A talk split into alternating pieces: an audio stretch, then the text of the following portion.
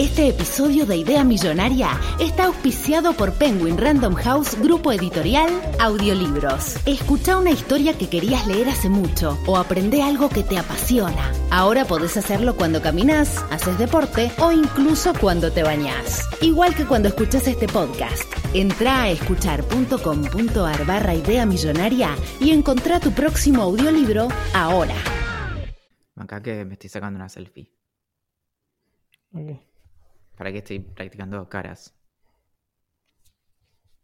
Ahí me salió como más, como más seductor, como vení, vení que me chapo todo este micrófono. Listo, ya, ya saqué cinco. Eh, ¿Grabamos?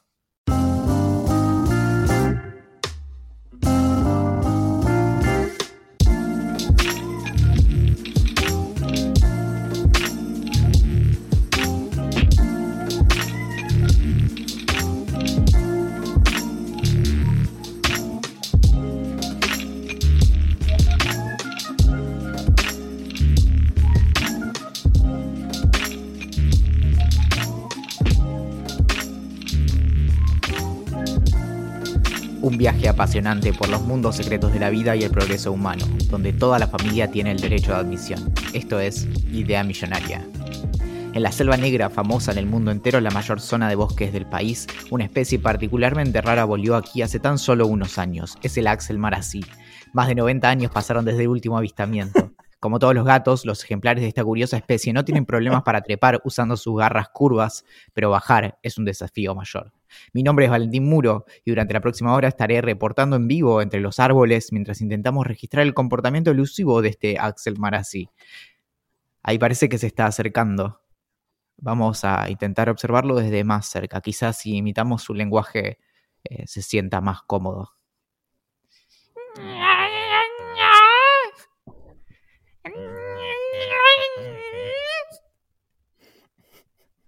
No responde.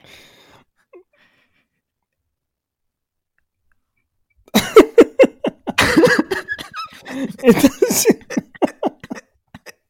Este es el peor momento de tu vida, boludo. La, la cuarentena te mató, boludo. ¿Cómo andas, amiguito? Muy bien, acá. Bueno, nada, un poco de frío en el bosque. Es, eh, cayó un poco de rocío y la verdad es que esta mañana en, la carpa con el equipo, eh, nada, eh, nos tuvimos que, discutir, eh, tuvimos que pelear para ver quién pasaba la noche afuera. Pero aparte de eso estoy bien, con un poco de catarro quizás. Pero no sé cómo puedes tener frío. Afuera hacen tipo 22 grados. Yo hace un rato hice ejercicio. No quiero que todos se exciten, pero en cuero. eh, al sol, boludo. Está espléndido. No puedes tener frío. Tipo, si abrís la ventana, se te va a entrar calorcito. Sí, lo, de hecho lo, lo pude comprobar. Y tenés razón, pero bueno, igual me puse acá la estufa. eh, tengo una nueva estufa ahora. Así que mientras eh, hacemos esto, estoy haciéndome un malvavisco. al fuego.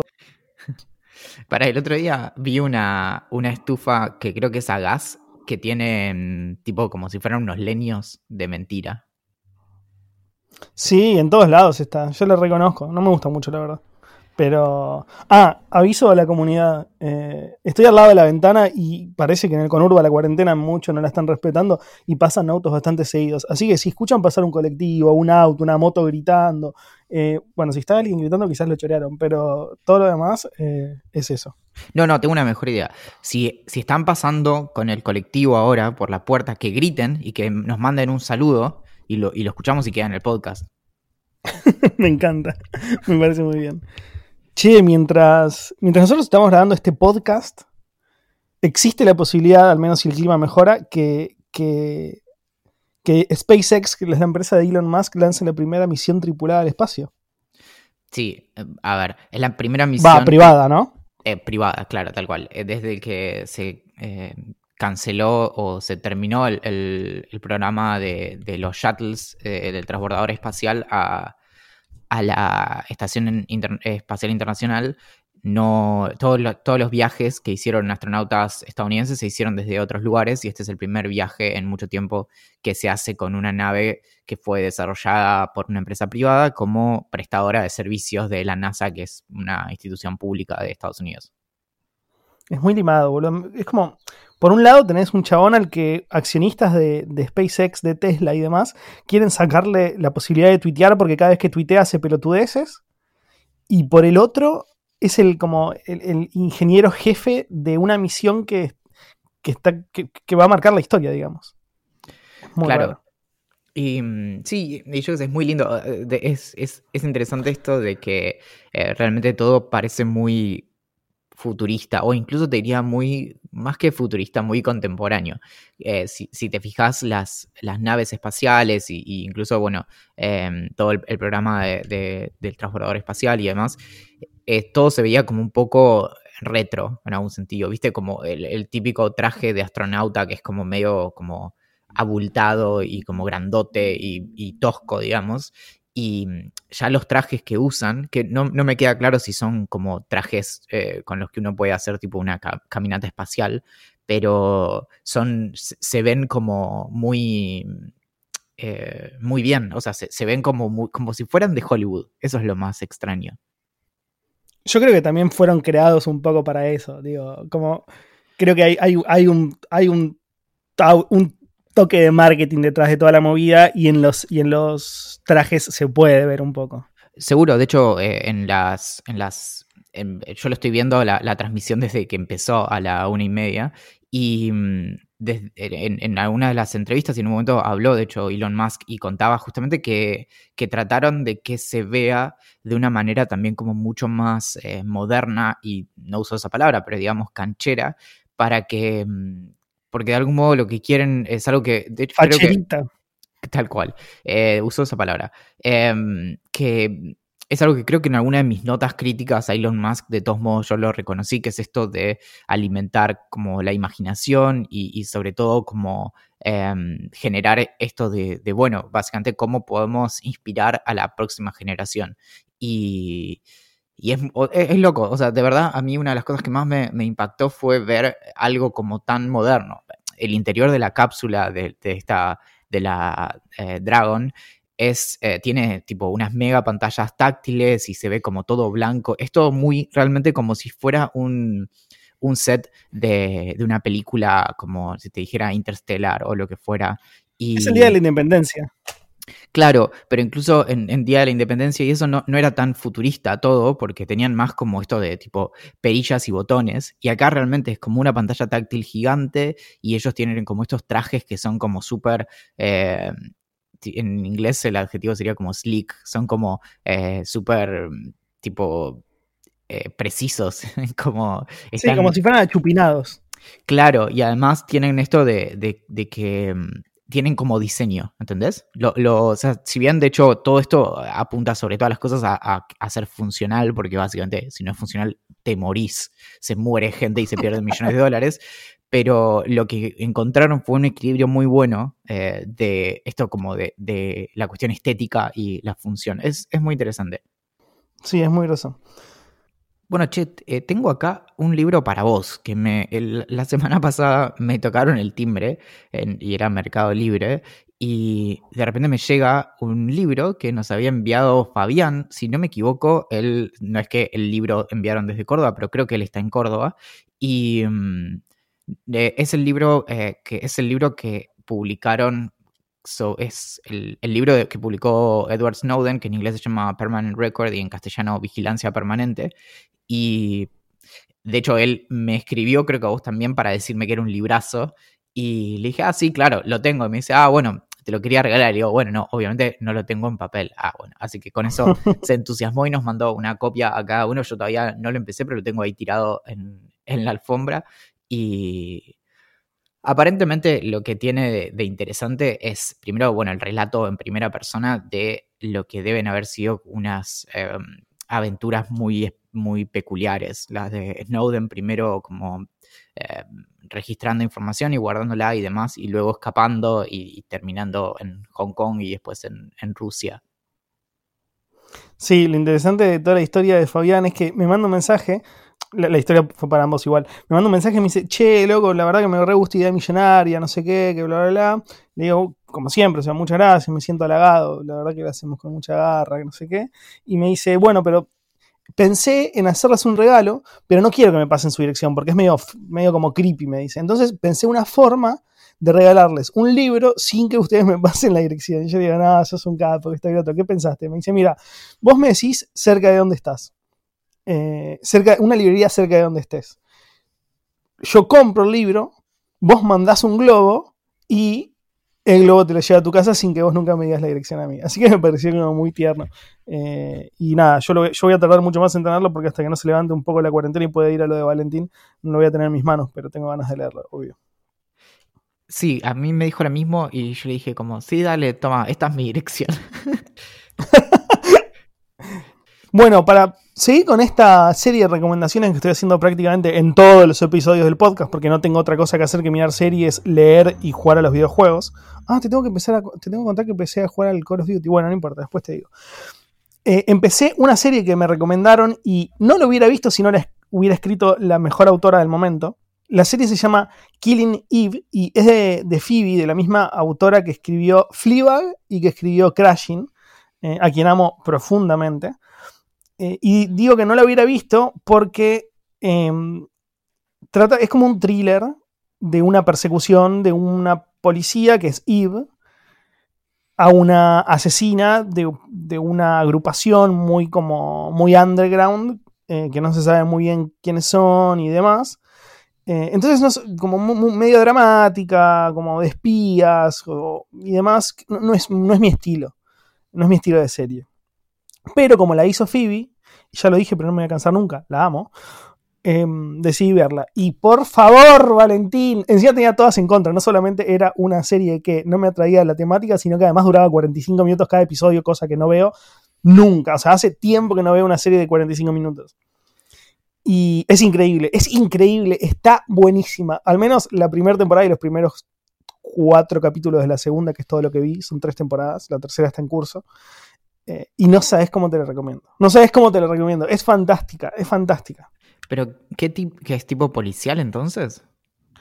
Es un policial donde eh, una, una, policía, que es Eve, Eve Polastri, que la actriz es Sandra Oh, que es una mina que actúa en Grey's Anatomy, se obsesiona profundamente con una asesina.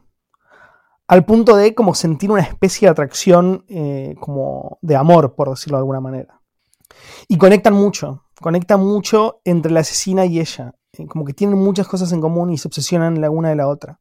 Entonces es una especie de cacería entre la rata y el ratón, entre el gato y el ratón, pero con un agregado que es esta atracción que se tienen mutua, como de, seducción también.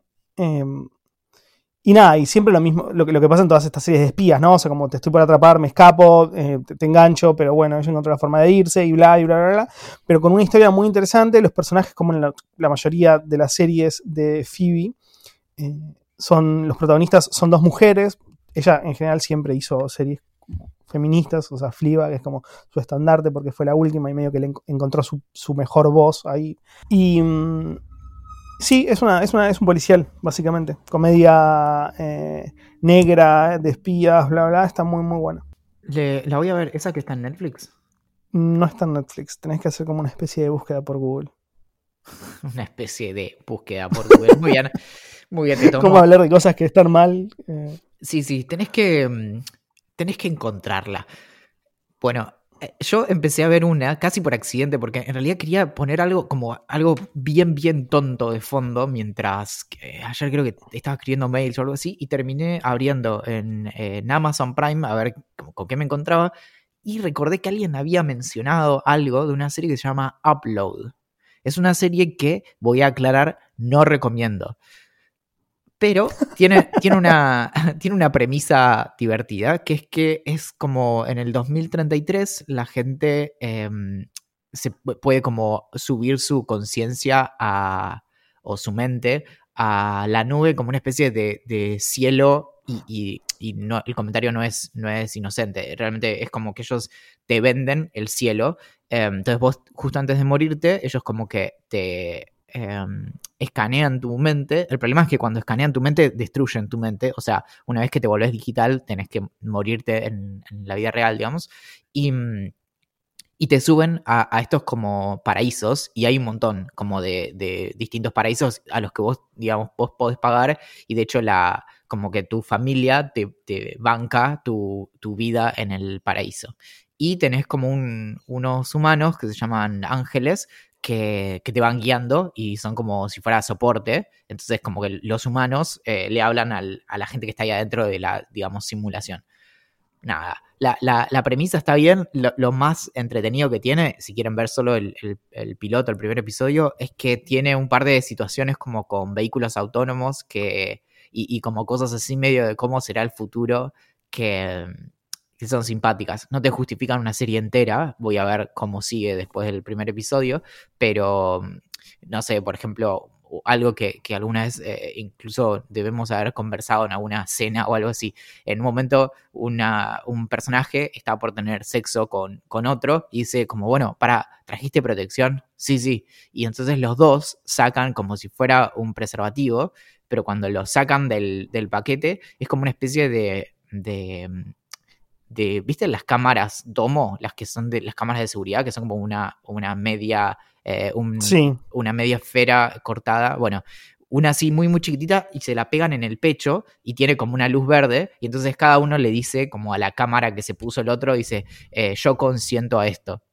Y, mm, y, después es como que tienen relaciones como habiendo consentido como eh, de manera como, digamos, no solo explícita, sino registrada. Nada, idioteces totalmente, pero Em, me pareció simpático. Después, bueno, juega con cosas así. Lo único que decís, bueno, la verdad es que es una seguilla como de gags sobre el futuro y no, no, le veo como un, gran arco. Eh, tampoco es que tiene una gran producción, pero bueno, nada de eso. me acuerdo recién. Sabes que hablando un poco de las series que, me estuvieran gustando últimamente, eh, ya comenté que terminé Please Like Me, que es una de las series que más me gustó. No sé si siempre, o sea, no, no de los últimos tiempos, sino de todas las series que vi. También después vi Everything's Gonna Be Okay, porque aparte me estoy como fanatizando por los autores de las series, no solamente por las series en sí, que en este caso es el mismo, Josh Thomas. Y cuando terminé Everything's Gonna Be Okay, que me gustó, pero hasta ahí nada que ver en absoluto con, con Please Like Me, eh, decidí empezar, como, como no tenía nada más que seguir de, de, de Josh, decidí empezar a seguirlo en Instagram. Y como que no venía publicando nada él. Entonces dije, bueno, no sé, debe ser como el, clásico famoso que tiene Instagram solo para tener Instagram, pero que no lo utiliza. Pero a los 3, 4 días empezó a publicar, creo que fue el cumpleaños, se hizo como, puso el cosito de las preguntas, y le hicieron obviamente 200 millones de preguntas, él contestó 200 millones de preguntas. Y viéndolo mientras lo veía, dije, y esto te lo estoy diciendo recién ahora porque te lo iba a comentar, pero dije, nada, me lo guardo para el podcast. Nunca, nunca Josh va a ser una serie como Please Like Me. Porque en Please Like Me, esto sí lo hablamos, pero en Please Like Me no solo no actuaba, sino que era, estaba contando su vida. ¿Por qué digo esto? Que ya, ya sabemos que estaba contando su vida con algunos retoques, pero ¿por qué digo esto? Porque llegué también a través de la cuenta de Josh a la cuenta de Tom, que es el mejor amigo en Please Like Me. Y a enterarme que, yo, que Tom había tenido un hijo y no sé, como streameando, streameando el feed, miro con quién tuvo ese hijo. Y es la novia con la que terminó Tom en la serie. O sea, como la última novia que tuvo Tom en la serie es la misma persona con la que tuvo un hijo. No te puedo creer. Claro, entonces, literalmente nunca van a, va a poder Josh hacer una serie igual porque nunca va a poder recrear su vida. ¿Me entendés? O sea, él literalmente filmó cada aspecto de su vida. Qué loco.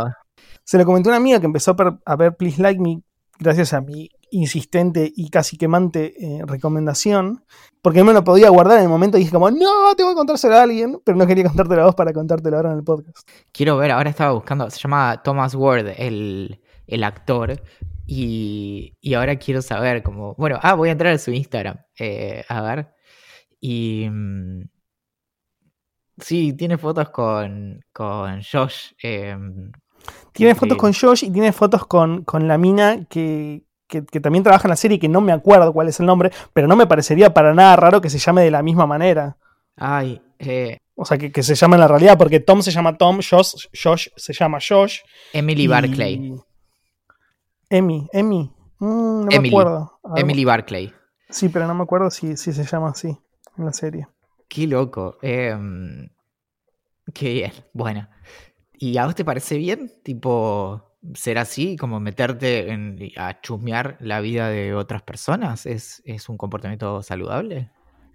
Bueno, pero estás diciendo como si yo estuviera espiándolo en la casa a Josh, boludo. Simplemente lo seguí en Instagram como cualquiera te puede seguir a Igual, yo pensé que tu historia terminaba como, bueno, y me agregó a mejores amigos. Y entonces, bueno, nada, empecé a ver como sus stories que, que no le muestra a todo el mundo, una cosa así. No, es mi sueño que pase. o le dijiste, che, ¿no me puedes filmar un Please Like Me para mí?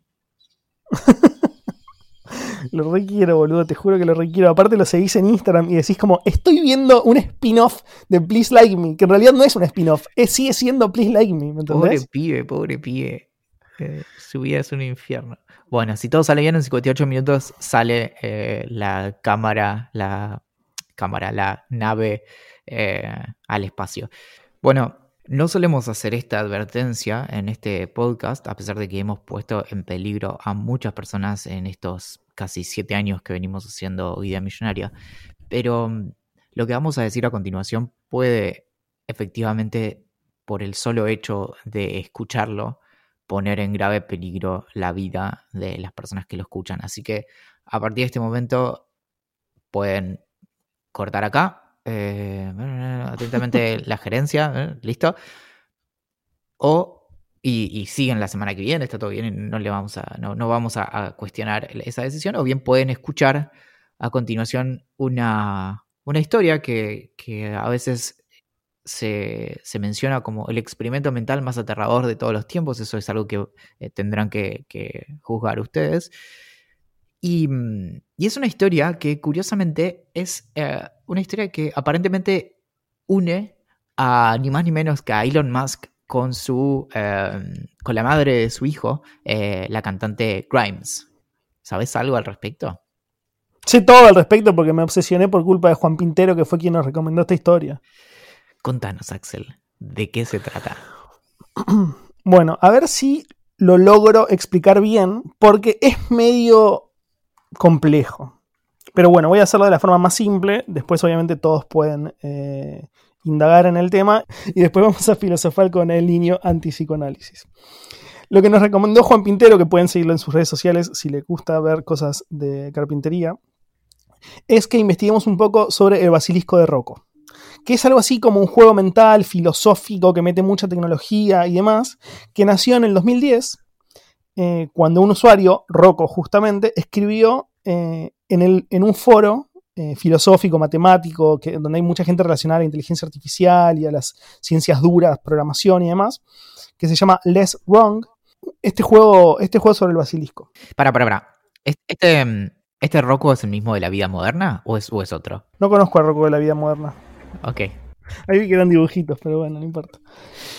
El experimento o el juego mental este eh, plantea un escenario hipotético en el que un ser humano crea una máquina, una inteligencia artificial superpoderosa que alcanza la singularidad. La singularidad básicamente es, el, se le llama al momento histórico en la, en la humanidad en el que nosotros logremos alcanzar y crear una inteligencia artificial que supere a la humana y que, y que sea recursiva. Básicamente significa como que logre enseñarse a sí mismo y básicamente termine siendo más inteligente que los seres humanos.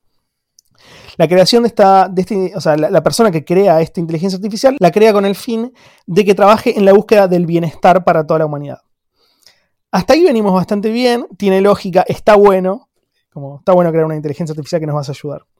El problema surge cuando la máquina, que está programada para hacer el máximo bien posible, se da cuenta de que por más que se esfuerce, cualquiera de sus acciones podrían ser todavía mejor.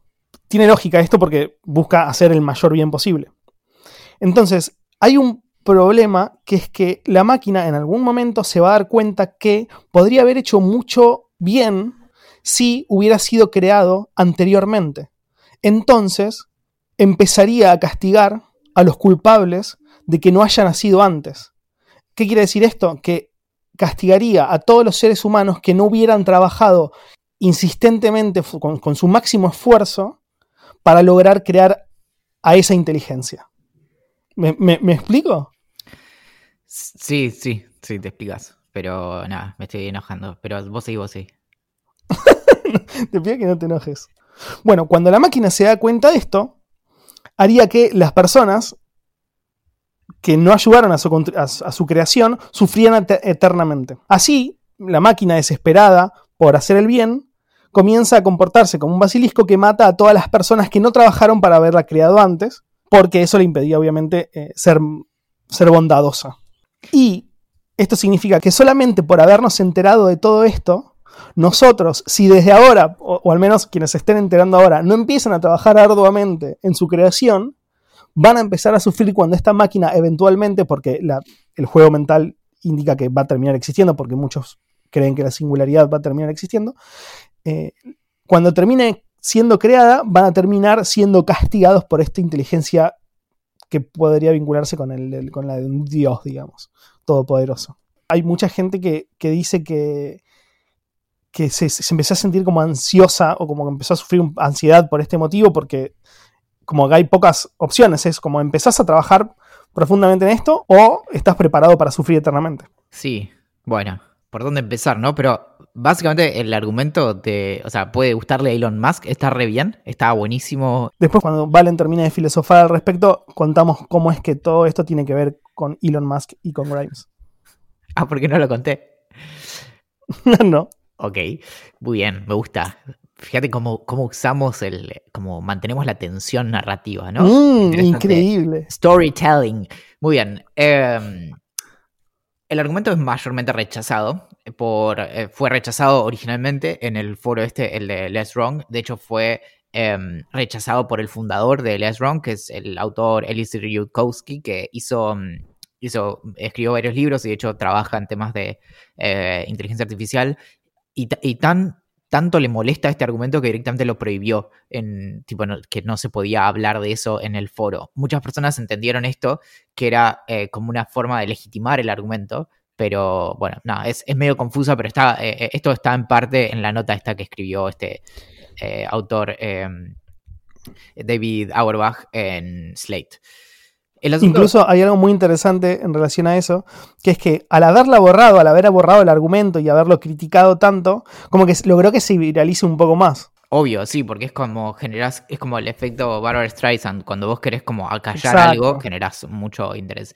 Una, una de las primeras objeciones que, que, tiene este argumento es que una vez que el, este agente, que básicamente el basilisco existe, no puede afectar la probabilidad de su existencia. Eh, por ejemplo, torturando a las personas por lo que hicieron o no hicieron en el pasado. Es decir, nosotros hoy sabemos acerca de, la posibilidad de crear una, una, una, básicamente una máquina cuya, que tiene una, una función de, es muy vaga la explicación, pero digamos de hacer el bien, que es una función que debe maximizar a toda costa. Entonces, si nosotros en este momento, por saber eso, básicamente por tener la idea de hacer esta máquina, no nos ponemos a trabajar en ella o habilitamos a que otras personas trabajen en ella o damos recursos, eh, dinero, lo que sea, Em, entonces nosotros estamos de algún modo actuando en contra de su existencia. Eso es básicamente como el argumento. El problema es que em, el principal argumento, y creo que para mí es suficiente, es, bueno,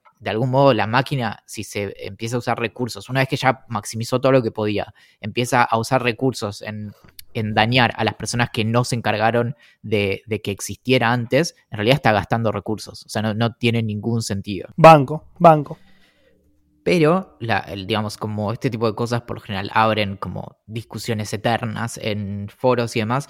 Sí, en realidad lo que podría decir alguien es, bueno, está bien, pero los humanos que no trabajaron para hacer de... Para, para crearla ella, tampoco trabajarían para hacer del mundo un lugar mejor, entonces estaría bien matarlos, ponerle, según, según el, extremo o lo extremista que pueda hacer esta inteligencia artificial.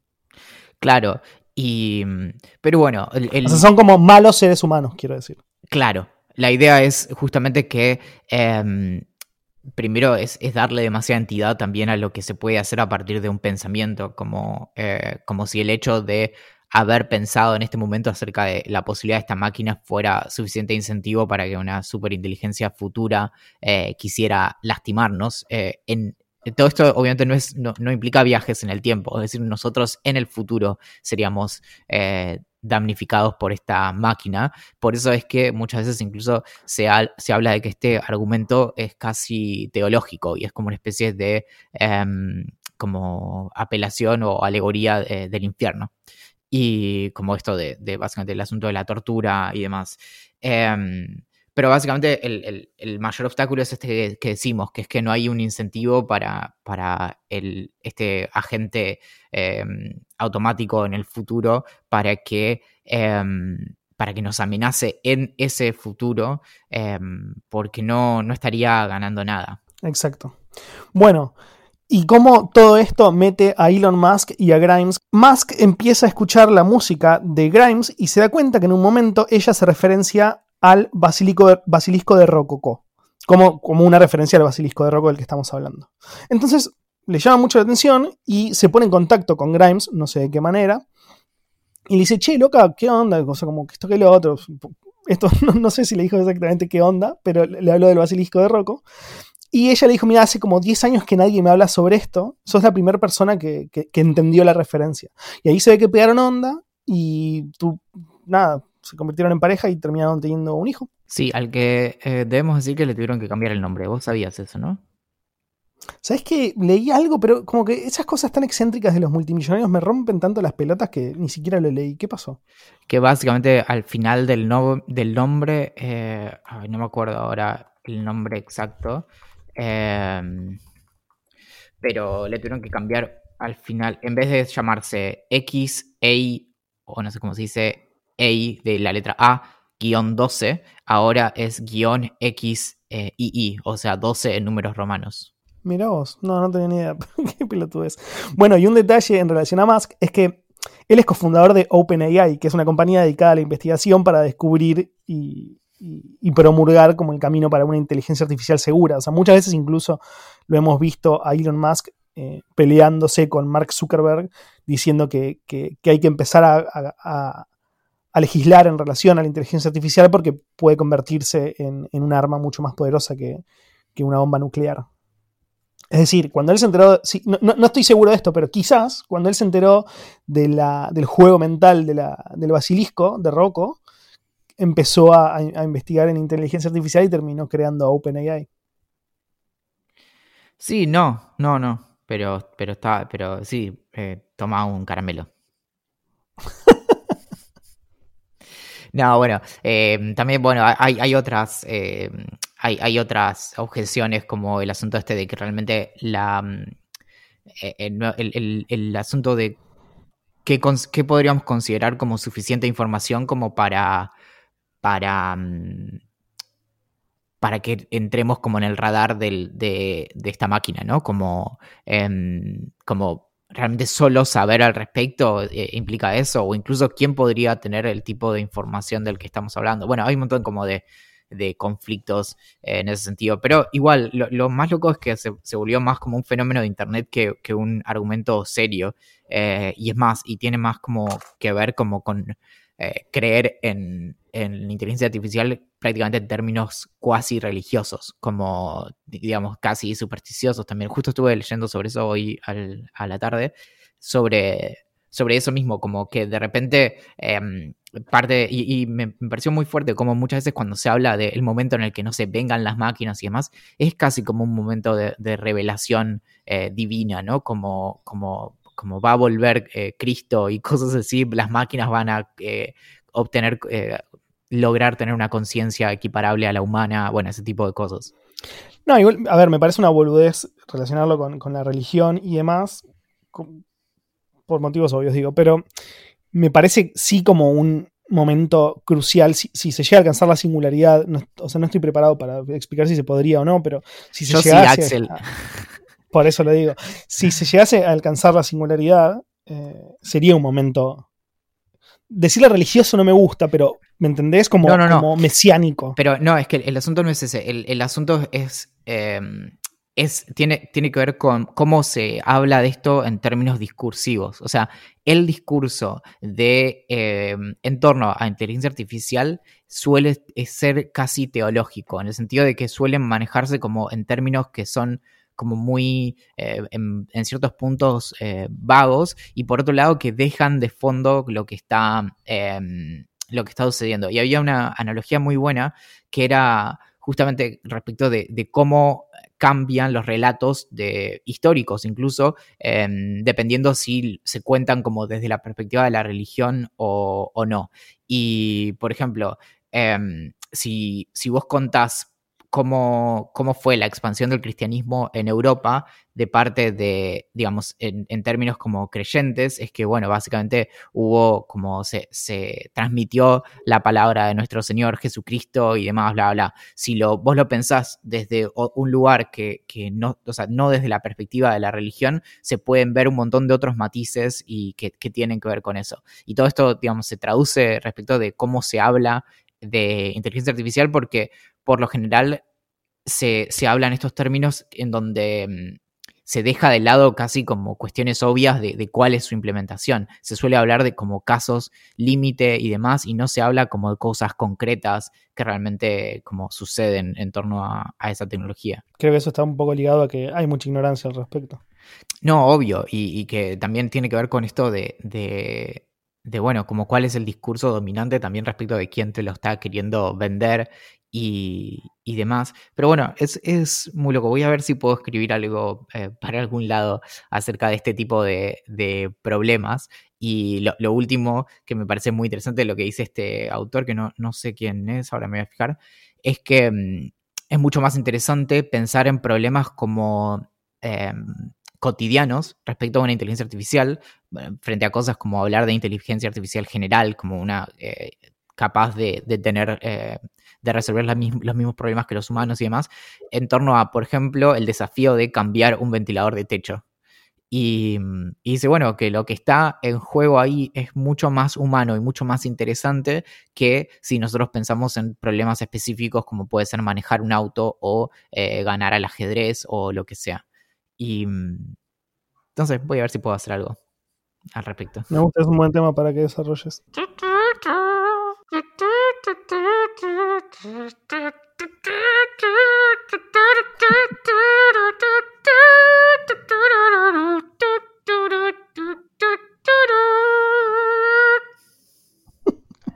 Pregunta Preguntas de Instagram. Fede nos dice que no es una pregunta, pero dice que es su cumpleaños, feliz cumple Fede, y que le parece que su autorregalo va a ser eh, suscribirse al club de la pelela. No podés haber decidido un regalo mejor, eh, así que go for it, my friend.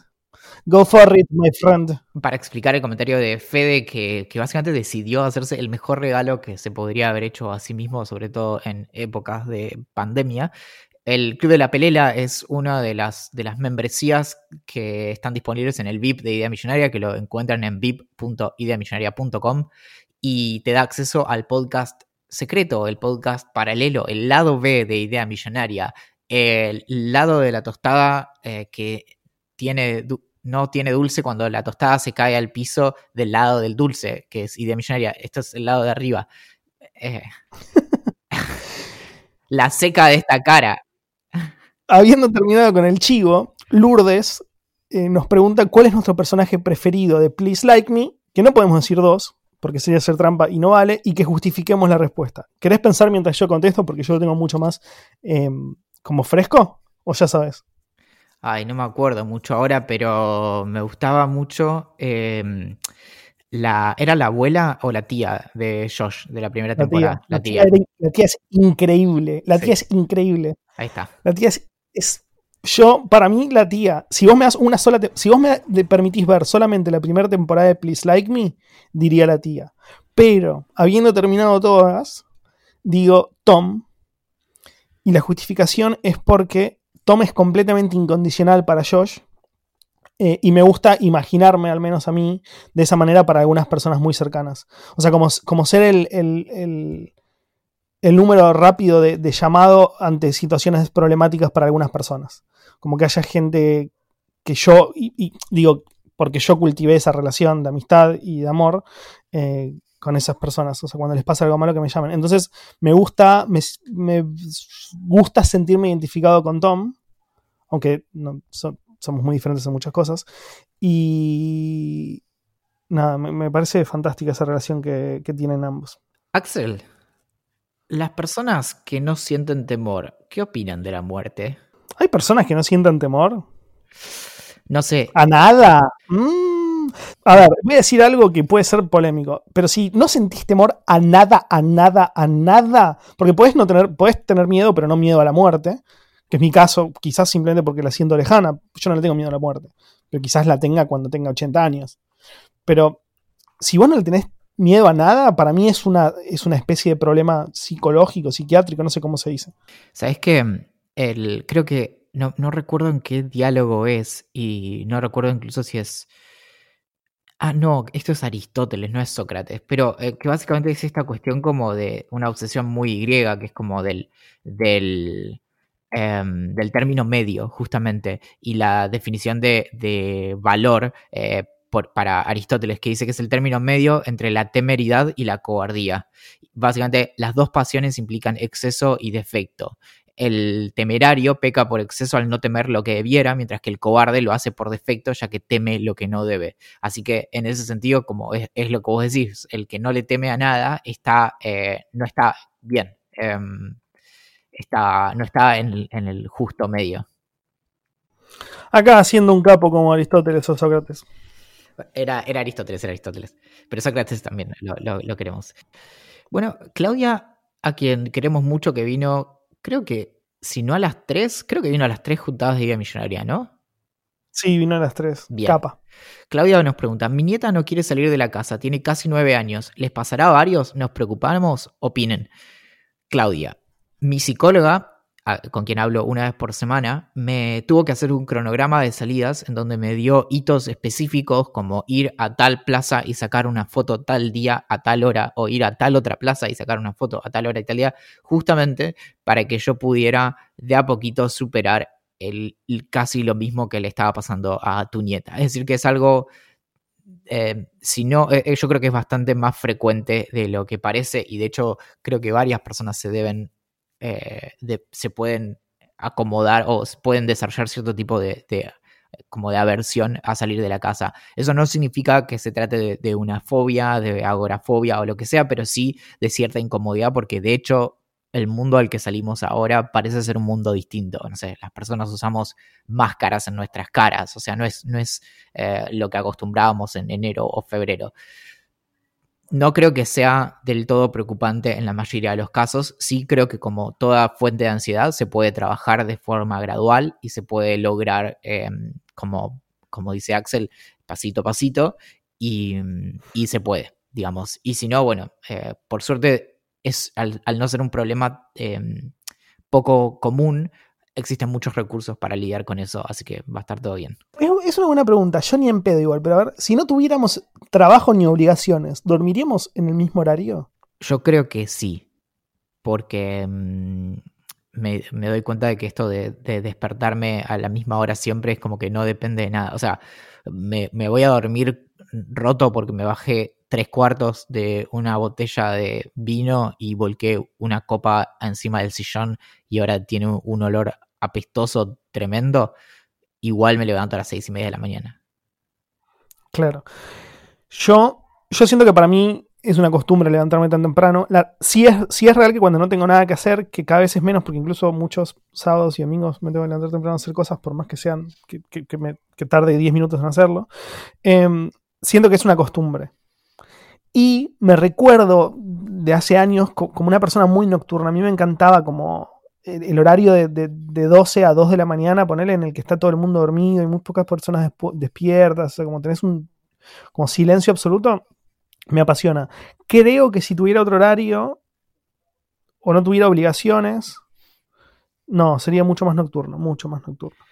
¿Sabes qué? Yo, no, yo, yo tengo el mismo recuerdo de mí y de hecho hice muchas cosas como de madrugada y hoy no llego. O sea, y no, no solo que no llego, sino como que la, la paso mal. Como que no es. Es más, ¿te acordás los, el primer año ponerle del newsletter? ¿Te acordás que yo terminaba el domingo a las 5 de la mañana y me iba a dormir y tipo un par de horas más tarde salía el, el correo? Que creo que salía de hecho a las 7, 7 y media de la mañana.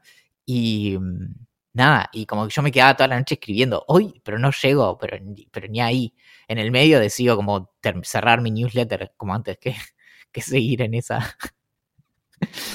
bueno, eh, Paul dice, cuando les hago una pregunta por acá, me olvido y después me sorprendo cuando escucho mi nombre en el podcast. Es una de las sensaciones más placenteras. Me parece increíble. es, como, es como dejar plata en un bolsillo eh, de una campera y dejarla y después decir como, uy, maldición, vivo en Argentina, que hay mucha inflación. bueno, algo así. Pero sin la parte placentera, ¿no? Sí, bueno, claro, decís como, uh, qué bueno, con esto eh, que hace un tiempo me podía comprar eh, algo, ahora puedo comprarme un tercio de alfajor. Bueno, em, ¿se extrañan mutuamente? Pregunta Dani. Obvio, yo extraño a Valen una bocha. Extraño grabar en persona, extraño tomar una birra. Sí, re extraño. Igual, a ver, paréntesis también, somos quizás las personas más tecnológicas que conozco, realmente. Entonces, eh, estamos hablando todo el tiempo por, Telegram o por trabajo o por boludeces. O sea, tipo, no sé, eh, empecé Killing Eve, mirala o estoy jugando al Call of Duty, bájatelo.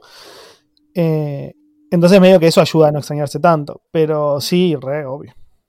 Sí, obvio. Que también pasa esto, que cuando cuando una de las cosas que tiene toda esta situación es que te da, o sea, este, empezás como a tocar el borde de, las limitaciones de ciertas cosas, como, no sé, por ejemplo, nosotros con Axel grabamos varios podcasts, además de Idea Millonaria, y hay toda una parte como de la dinámica que hasta en algún momento pensamos, bueno, si lo permiten las conexiones, usar videollamada porque eh, hay como como indicios eh, visuales, como nos, con Axel cuando grabamos en persona nos miramos y como eh, nos a ver si seguimos con algo o lo que sea, y a veces es mientras estamos hablando. Y acá es muy raro porque como procesamos distinto la información. Es, muy loco eso, pero em, sí. Bueno, amiguito, we have to go to grabar el podcast del Club de la Pelela. Exactamente. Bueno, eh, recuérdame tu nombre. Mi nombre es Axel Marazzi. El mío es Valentín Muro y en este momento nos alejamos de la selva para volver a la civilización y en algún otro episodio volver a explorar la maravillosa biodiversidad que tiene la República Argentina. Aprovechamos para agradecer a Julián Príncipe que hizo la canción de apertura y los efectos de sonido. Em, si no hay efectos de sonido es porque, porque no los hizo. Nos pueden encontrar en ideamillonaria.com también en Idea Millonaria P en Twitter, en Idea Millonaria Podcast en Instagram o Idea Millonaria en Facebook, Telegram, YouTube y Reddit. ¿Hace cuánto que no subimos cosas a YouTube? ¿Unas ganas de hacerlo? En, persona para subir un capítulo en vivo. También. Y. Mm, ah, tendremos que abrirnos un Twitch. Bueno. Y mm, nos escriben a gerencia